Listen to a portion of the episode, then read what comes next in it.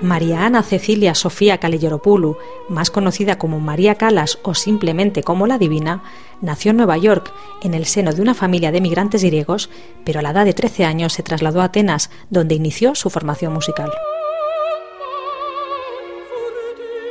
En el nuevo museo, un edificio construido a principios del siglo XX, el visitante podrá descubrir los momentos más importantes de la carrera de la divina y sumergirse en una emocionante experiencia inmersiva que fascinará tanto a los amantes de la ópera como a los visitantes de a pie, según nos ha explicado María Floru, responsable de la creación del museo.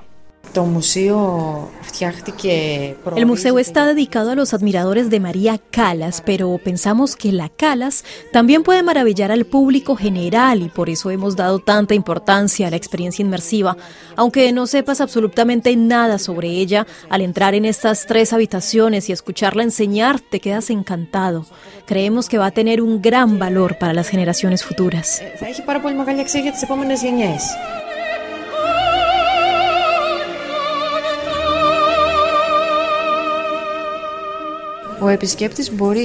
El visitante se sumerge en la voz de Calas y en sus representaciones más relevantes en la segunda planta para luego bajar a la primera y empaparse con toda la información y los objetos de su vida personal y profesional.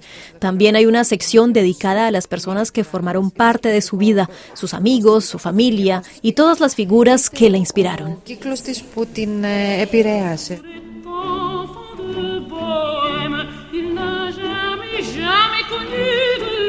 En el discurso expositivo de las salas del museo se ha empleado la última tecnología para que el visitante pueda interactuar con María Calas y conocer a fondo su vida profesional y personal. Algunos visitantes han querido compartir sus impresiones con nosotros. Es una experiencia única porque la Calas está por todos lados. Como me encanta la ópera, lo que más me gustó es esa primera habitación inmersiva. Y no voy a dar mucha información para que lo descubran los propios visitantes. Allí he llorado de la emoción porque su voz es única. Lo que más me gustó fue la habitación del balcón, con el diván donde en teoría se sentaba María Calas. Se me ha puesto el pelo de punta, ha sido fantástico, realmente fantástico.